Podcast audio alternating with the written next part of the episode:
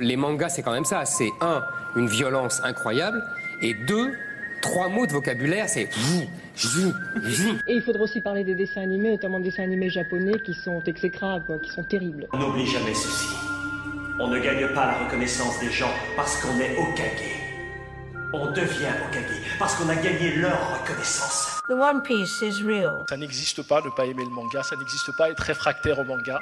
C'est une bande dessinée qui est tellement riche, qui brasse une telle diversité de thèmes et de sujets qu'il y a forcément un manga, une série, un auteur pour tous les types de lecteurs.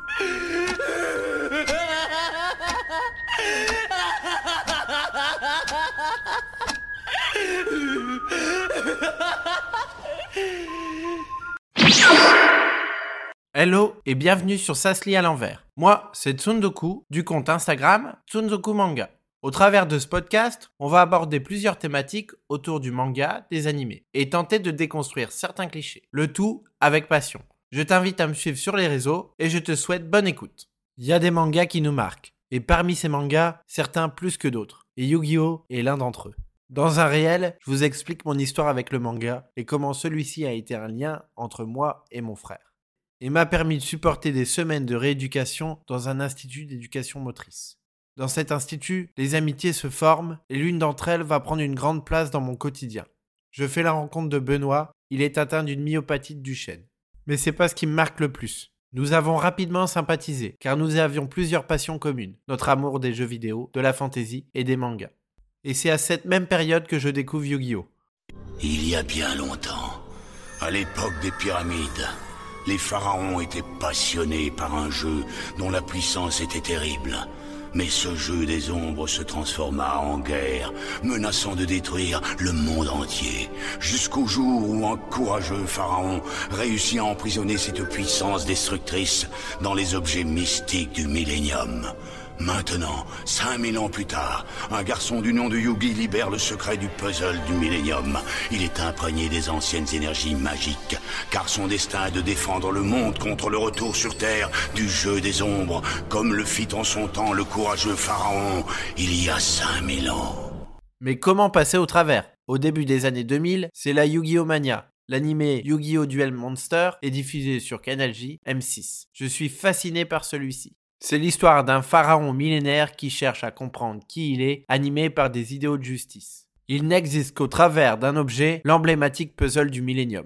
Il empruntera le corps d'un jeune garçon timide et frêle dont le grand-père tient une boutique de jeux. Le titre regorge d'un bestiaire charismatique associé à des personnages qui le sont tout autant. Je peux nommer comme exemple Yugi Muto et son magicien des ténèbres, Seto Kaiba et son dragon blanc aux yeux bleus, Joey Wheeler et son dragon noir aux yeux rouges, ou Marek Ishtar et ses dieux égyptiens. Le manga aborde la thématique du jeu, mais sous de nombreuses formes. Jeux de capsules, tamagotchi, jeux de boxeur, jeux de dés. Mais Yu-Gi-Oh! c'est un univers riche qui va puiser dans la mythologie égyptienne et dont la source d'inspiration la plus importante est sans conteste JoJo's Bizarre Adventure.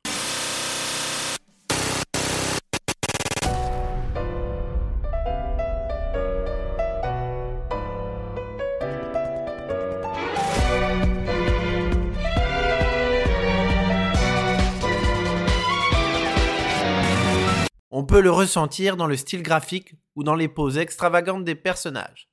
Mais s'il est certain que vous connaissez l'animé, connaissez-vous vraiment le manga?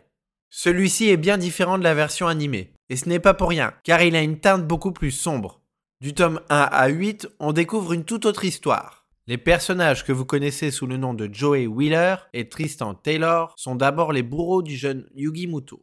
Quant à Thea Gardner, elle n'a rien de candide, car elle aussi ne fréquente Yugi que par pitié, elle n'hésitera pas à jouer de ses charmes. Seto Kaiba, lui aussi, est bien différent. Il n'existe que pour dominer. Il ne pratique les différents jeux que pour assouvir sa soif de domination.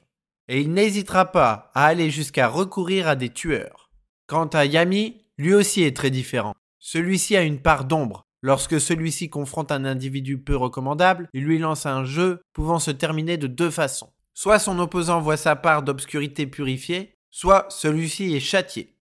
Et ce ne sont là que quelques mentions des nombreuses différences entre le manga et l'animé. Et c'est en raison de ces aspects beaucoup plus sombres que 4Kids décidera de censurer nombre de passages.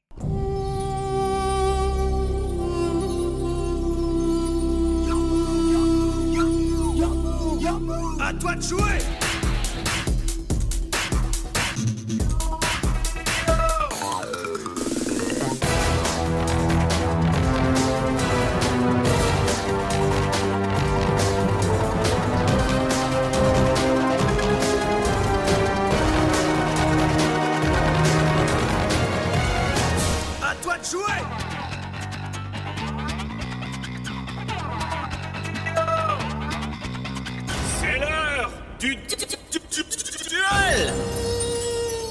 Mais pourquoi 4Kids prend cette décision? Le but étant de lisser le manga au maximum, afin de pouvoir l'exporter à l'international, ce qui donnera lieu à de nombreuses incohérences.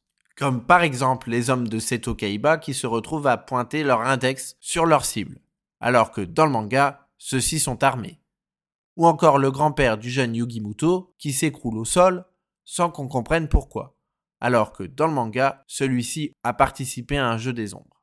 Mais malgré cela, c'est cette adaptation qui permettra à Yu-Gi-Oh! d'être connu à l'international. Mais cette adaptation n'est pas la première. Il en existe une autre, intitulée sobrement Yu-Gi-Oh! et qui ne passera jamais nos frontières. Celle-ci adaptait les tomes 1 à 8 du manga. Elle est surnommée la saison 0 par les fans. Depuis, il existe 8 adaptations animées, qui ne suivent pas tous la trame principale du manga, 4 films et également 56 jeux vidéo. Mais dès la partie 2 du manga, intitulée Magic and Wizard, la rédaction du Weekly Shonen Jump va être inondée de courriers de fans. Et ce qui devait être à l'origine qu'un arc va devenir l'histoire centrale du manga. Et un deal va être signé avec Konami afin que le jeu de cartes soit adapté. Yu-Gi-Oh envahit alors toutes les cours de récréation. Passionné par l'univers que nous dépeint Kazuki Takahashi, je décide alors de me lancer dans le TCG avec Benoît. Nous comprenons alors rapidement les mécaniques du jeu, et toutes les journées se concluent alors par le même rituel, une partie avec Benoît. C'est l'heure du duel Rapidement, les journées s'enchaînent et nous découvrons soudain que nous ne sommes pas seuls. Nous nous inscrivons alors à l'association Duelix à Mouveau, qui organise des tournois chaque week-end et qui nous permet d'échanger des cartes et surtout de nouer de belles amitiés. Et malgré mes efforts, au cours de ces parties, rares sont les moments où j'obtiens une victoire face à Benoît. Nous nous inscrivons même au régional de Lille, où je termine modestement 54e sur presque 400 joueurs, et où Benoît échoue de justesse aux qualifications. Nous enchaînons alors les parties, encore et encore, afin de nous perfectionner. Mais Benoît tombe malade, et ce qui à l'origine n'était qu'un rhume se transforme en bronchite puis en infection grave. Benoît est alors hospitalisé. Inquiet, pourtant Benoît part confiant. Persuadé de me retrouver bientôt lors d'un prochain tournoi où, j'en suis certain, il m'aurait collé une raclée. Mais ce duel, Benoît ne va pas l'emporter. Ses derniers points de vie tombent à zéro, et après son départ, le jeu ne sera plus le même. Je serai bien incapable de poursuivre le jeu sans lui. Et pourtant, il me reste l'amitié, la passion et un bon nombre de très beaux souvenirs. Le jeu de cartes existe encore aujourd'hui et compte pas moins de 22 000 cartes, dont près de 600 sortent chaque année. Si tu souhaites en apprendre plus, je t'invite à suivre les chaînes YouTube de Super Zulu ou de Teromic. Mais savais-tu que les cartes, elles aussi, avaient subi la censure? La carte emblématique Exodia le maudit voit son patacle retiré, et même le mot le maudit est remplacé par l'interdit. Cette censure, elle est appliquée soit pour rendre les cartes plus chastes, soit pour des raisons religieuses. Une des cartes qui en fait les frais, la magicienne des ténèbres, qui voit sa jupe rallongée, son patacle disparaître et son décolleté rehaussé. Ou encore la tablette de la destinée, la résurrection du monstre, qui était à l'origine une ancre, un symbole de vie dans la mythologie égyptienne. Mais la licence Yu-Gi-Oh! c'est avant tout des valeurs d'amitié, de courage, de justice, incarnées à merveille par son auteur, Kazuki Takahashi. L'auteur originaire de Tokyo est mort en héros, à l'âge de 60 ans, le 6 juillet 2022. Il est décédé d'une noyade alors que celui-ci a tenté de sauver un soldat américain qui lui-même venait de sauver une jeune fille. Je t'invite à découvrir les circonstances exactes de sa disparition dans un article rédigé par Scandolero sur le site One Life. Et encore aujourd'hui, on lui rend hommage lors de tournois. Et je souhaiterais que Kana lui rende hommage à son tour, en réalisant une édition parfaite de ce manga ayant marqué les années 2000. Pourquoi pas illustrer les tomes à partir de bas-reliefs ou des emblématiques objets du Millennium. Ou qui sait, avec de nombreuses créatures du bestiaire de Magic and Wizard. C'est parti pour le Culture J.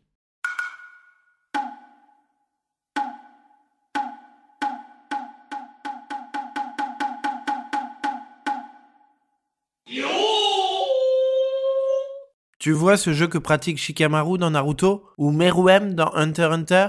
Il s'agit du shogi. Le shogi signifie littéralement jeu des généraux. C'est un jeu de société combinatoire qui se rapproche du jeu d'échecs. Il s'agit d'un jeu extrêmement populaire qui est célébré le 17 novembre au Japon. On ignore son origine exacte, mais on suppose qu'il aurait suivi les routes commerciales d'Asie, se modifiant progressivement au contact des différentes civilisations qu'il a rencontrées. Et pour conclure cet épisode, passons à la recommandation d'un animé ou d'un film.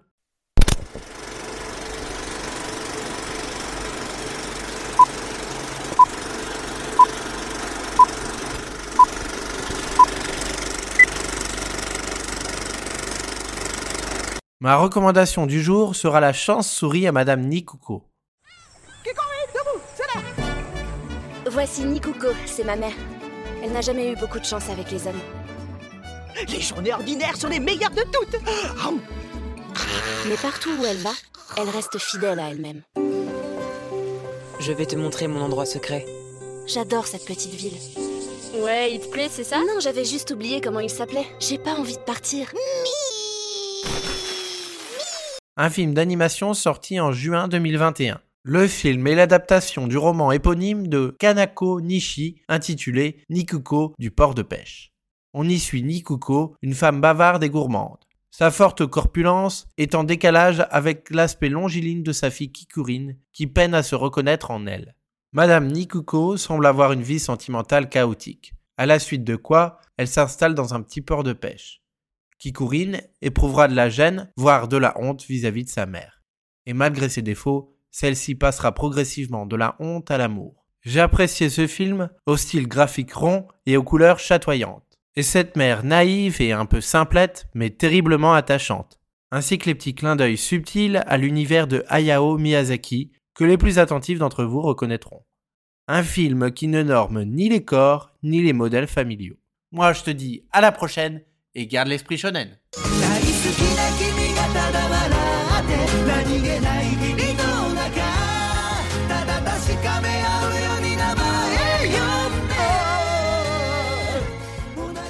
Je voudrais surtout pas te ressembler et pourtant...